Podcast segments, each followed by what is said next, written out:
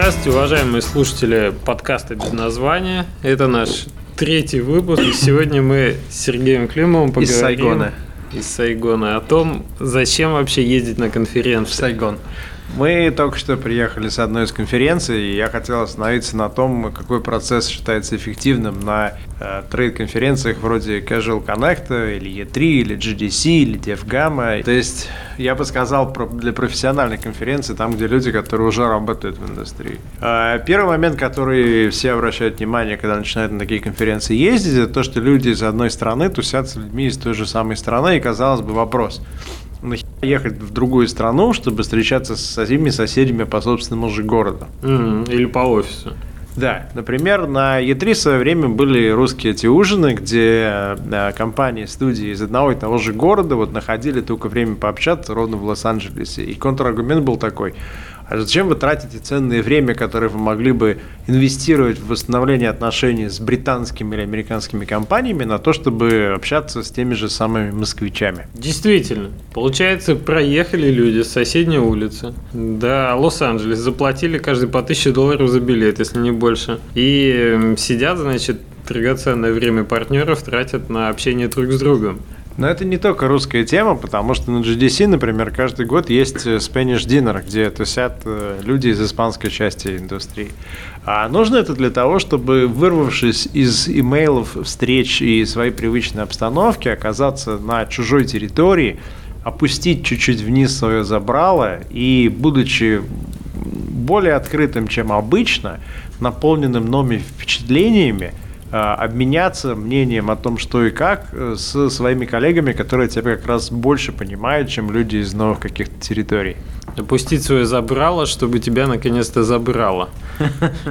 Ну, в общем, да, получается, неформальная обстановка способствует установлению неформальных связей с людьми, с которыми ты не работаешь напрямую, которых ты, в принципе, в обычной своей профессиональной деятельности, может быть, никогда и не, не узнал бы. Ну, есть такие ребята, да, ну, работают недалеко, ну... Ты, ты можешь им руку пожать. Это вот то же самое, что у нас происходит на регате, и зачем мы регаты сделали. Ты, если разработчик, у тебя нету прямого бизнеса к другому разработчику. Вот у меня, например, к флазму прямого прямого бизнеса раньше не было, сейчас есть. И э, я, может быть, видел Давыдова на конференциях и даже руку ему жал, но я не могу понять, что он за человек, пока у меня не возникнет какой-то общей темы, или мы там на два часа залипнем э, на каком-то ужине и обменяемся внезапно мнениями и поймем, что нам одинаково игры нравятся. Или мы можем подкаст вместе записать. Это тоже, да, практически как конференция такая. А, и, и этот вопрос на самом деле очень важный, потому что очень много сделок происходит, когда люди выезжают куда-то вместе, и в этот момент они понимают, слушай, ну у нас так много общего, давай, может быть, вместе сделаем какой-то проект. А второй момент – это то, что ты можешь обменяться разными совершенно мнениями, по которым в почте ты не придешь и не позвонишь на телефон. Ты же не можешь просто позвонить и сказать, слушай, знаешь, я вот тут думаю, может быть, вот сделать такую игру, и, и, и что ты скажешь? Ну, на такие письма никто не отвечает, и на такие звонки никто не реагирует. А сидя за... Да вообще скажешь, что, что за дебил ты? Ни с того, ни с сего взял, написал. Ну, вроде уважаемый человек, а кто вообще так делает на почту-то? Ну... А здесь ты имеешь повод э, поговорить э, совершенно о разных вещах, и вдруг внезапно где-то что-то у вас зацепится. Например, вы вместе занимаетесь дайвингом, и из этого вы придете к тому, что таких игр нету, а из этого вы придете к движку, а из этого вы придете еще к чему-то. Но вот с точки зрения возникновения неожиданных возможностей, вот стоишь ты на кофе-брейке в очередь за кофе, и перед тобой там кто-то кружку разлил, и у вас есть там две минуты на то, чтобы вдруг познакомиться. Я так, кстати, с товарищем из Ровио познакомился, и мы пока стояли в очереди за едой, он мне рассказал, как сложно делать мерчендайз у них. И вообще целый отдел отдел из 25 человек это дело обслуживает. Вот я так написал, Ровио, привет, как вам вообще с мерчендайзом работает? Ну, а вот так постояли, поговорили попутно ты имеешь возможность узнать, что эти люди из себя представляют без какой-либо самоцензуры и без, э, скажем так, пиар-проекции. То есть вот ты, как-то я сажусь в такси на Gamescom, и со мной садится человек, который занимается изданием игр в Германии. Не будем, пусть он останется без, безымянным. И пока мы ехали, мы о чем-то таком говорили, и мне показалось, что не очень приличный человек, и потом, когда я узнал, что он директор издания определенной компании, я понял, что, наверное, с этой компанией работать не, не очень хотел бы. Да, вот, кстати, так про Андрей Ковалишин рассказывал, как на одном из девгамов, когда туда приезжал Якуб Дворский, они совершенно случайно оказались в одном трансфере с аэропорта и пообщались, он даже, может быть, его и не узнал бы сразу. А в итоге оказалось, что да, отличный парень. Играет в улитку, наверное, ночами. Сейчас может быть. Да, э, помимо всего прочего, вот есть такая история. Э, как-то я тут пошел на один ужин в Вильнюсе, куда идут люди из разных компаний, и запрещено говорить о работе во время ужина. А, ситуация такая, что ты сидишь с 20 людьми, ты должен говорить о самых разных обычных жизненных темах. Ты не можешь сказать, я работаю тем-то, у меня сейчас такая-то задача или такая-то. И получается, что ты узнаешь людей, в их э, избавленном от рабочих моментов, важности и должностей э, с, с этого угла. И какие-то люди тебе интуитивно близки, а какие-то тебе неприятны, а какие-то тебе скучны. И это помогает тебе понять, что вот с этими и с этими людьми тебе будет прикольно работать, вне зависимости от того, это там senior менеджер или это project менеджер или это вообще не пойми кто. И потом ты, мы когда уже узнали, кто кем работает, внезапно там оказалось, что окей, с этим можно что-то делать, с этим можно, а вот с этим, казалось бы, нам надо бы работать вместе, ну что-то как-то не хочу. Ну вот с точки зрения, да, личных каких-то, ну, даже не отношений, а личного восприятия людей, а, это очень важный пласт, который позволяет потом делать совершенно неожиданные проекты по горизонтали именно. Те же инди-разработчики, с которыми бы ты тоже просто так не пообщался, потому что, ну, все там делают какие-то игры. Ну, Casual Connect приехали ребята из Франции, приехали ребята из Германии и приехали ребята, по-моему, с Венгрии. Так вот, э, с одними я обсудил то, что, оказывается, оказывается, платят и по 5000 евро за сценарий квестам э, для реальных Escape the Room комнат. Ну, ну вот просто интересная информация к сведению, да? А со вторыми я обсудил, сколько стоит лицензия на фотон-сервер для мультиплеерной инди-игры небольшой. Тоже такая информация, которую, ну, не пойдешь ты узнавать. А так это фактическая база. Ну, самое главное, что это просто для тебя возможность потом э, задать вопросы и сказать, слушайте, ну, там, ребят, я вас рад был видеть, а вот я видел, вы в игре используете вот это и вот это, там, те же самые звуковые эффекты, а кому вы заказывали, сколько вы заплатили. Ты не можешь к этому человеку с улицы прийти, просто вот сказать, о, я видел твою игру, ролик прикольный, расскажи мне. Он тебя не знает. А когда вы с ним вместе стоите э, за соседними там столиками в рамках этого мероприятия индустриального, у вас уже возникает общая база для разговора. Вот сейчас, если вы звук слышали, это пришло письмо от разработчика, с которым мы с Лешей встретились на Casual Connect, и разработчик там э, дальше развивает какие-то общие темы. У нас никакого бизнеса с этой командой нет вообще. Мы просто вот стояли там, пили чай и обсуждали просто жизнь в индустрии. И вот какие-то дальше пошли эти отношения. Вот ради этого стоит как бы ехать. А мне вообще понравилось, что подошел геймдизайнер с какой-то сербской студии, и ему очень понравилось играть наши паровозы. И, и мне просто парень чисто по-человечески симпатичен, потому что из 10 человек, которые играли в наш сложный туториал, он, наверное, один, и, который его прошел с первого раза. И я ему отправил гифтки, подобавлял во все социальные сети, и просто мне интересно общаться с человеком. В общем, это такая мотивация. То есть вы найдете людей, которые вас поддержат как коллеги по цеху. А еще зачем имеет смысл ехать, это вот устанавливать отношения с людьми вроде юристов. А с кем вы вообще, когда вы можете, например, пойти к юристу и а, учитывая, что время его стоит там 300-500 евро в час, ну просто так обсудить жизнь, да, очень трудно. То есть, когда уже отношения есть, можно сказать, эй, пойдем выпьем пиво. Но когда отношений нету, ну, то ну... дорогое пиво получится тогда.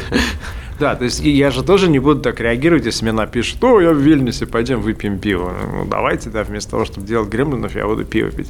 А в рамках конференции у вас возникают такие пакеты времени, в рамках которых, там, если вы пойдете на вечеринку на какую-то или на тот же самый, там, спикер-динер, а вы окажетесь друг с другом наедине, и вы узнаете друг друга лучше как человека, и если он вам понравится, у вас будет свой собственный юрист, с которым вы можете очень открыто свои вопросы обсуждать. Да, юрист, э, звукорежиссер, художник, который тебе не нужен сейчас, но который, возможно, понадобится через полгода, аниматор проектов, которые ты никогда не делал, но вдруг ты захочешь его сделать через какое-то время. Вот это все очень полезно в будущем.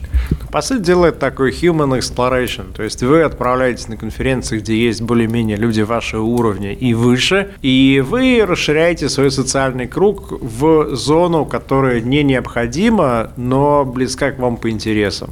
А работаете вы все равно с людьми, и если вы вас есть пять звукорежиссеров, вам нужно выбрать одного, нужно выбирать того, с которым вы ближе всего как люди. А как вы поймете? Вот пока не начнешь, не сделаешь, не влезешь, ты же не, не, не, не, не получишь никакого ощущения. Конференции, они позволяют, э, когда все эти люди собираются вместе, гораздо лучше получить оценку. А еще на конференциях бывает, приезжают такие журналисты или владельцы собственных платформ или сайтов информационных. Подошел один парень, который был в жюри, кстати, на конкурсе, ему тоже понравилась наша игра, и он сказал вот буквально формулировкой, что ну вот мы же должны независимые разработчики помогать друг другу. Давай мы тебе сделаем там главную или, или какой-нибудь баннер, или давай вообще как-нибудь помогу тебе. Массаж. Как вариант, да. А, и последнее, что мы должны заметить в этой теме, это то, что есть выставки вроде Пакса или Еврогеймера, там, Резеда, где есть возможность пообщаться с аудиторией, но не со всей аудиторией в формате, там, например, Игромира, где тысячи подростков на тебя несутся, оголив шашки, а в формате там, людей, которые уже ближе к 30 или которые много играют, и которые являются таким кор, кор ядром аудитории. И как раз посмотреть, как они играют твой проект и ругаются на твой туториал, это очень бесценно. Какие бы ты следующие конференции назвал бы, чтобы люди послушали подкаст, решили, что ну да, здорово съездить, а вот куда в ближайшее ближайшее время. Ну, на GDC все ездят традиционных, там как бы особо слушать нечего, но пообщаться можно хорошо. На E3 я не думаю, что имеет смысл ехать. Ну, по крайней мере, я в прошлом году вот первый раз не поехал, и что-то как-то очень много моих друзей тоже не поехал. На Gamescom обязательно я бы поехал. На DevGam бы поехал бы на какой-нибудь ближайший, на, там, на Casual Connect какой-нибудь. Ну, это зависит да. от того, да, какие у тебя игры, или в Сингапур, какие у тебя игры и где находится твоя вот та самая аудитория. Может быть, стоит поехать на, как в Эссен, на бордгейм какой-нибудь фестиваль или в Индиану. На Еврогеймер я бы обязательно поехал, на Резет я бы поехал. А есть разные выставки. Ну, короче, нужно искать выставку, где люди похожи на вас будут. А Steam Dev Days? На Steam Dev Days это вообще это дефолт выбор. Надо прям сразу брать билеты в Сиэтл и лететь. Даже его не озвучиваешь уже. Все должны быть там. И все, все русские должны быть там в одном баре и знакомиться друг с другом по второму разу. Ну вот, кстати, Steam Dev Days это же прикольный пример того, что в прошлом году куча девелоперов перезнакомилась именно там.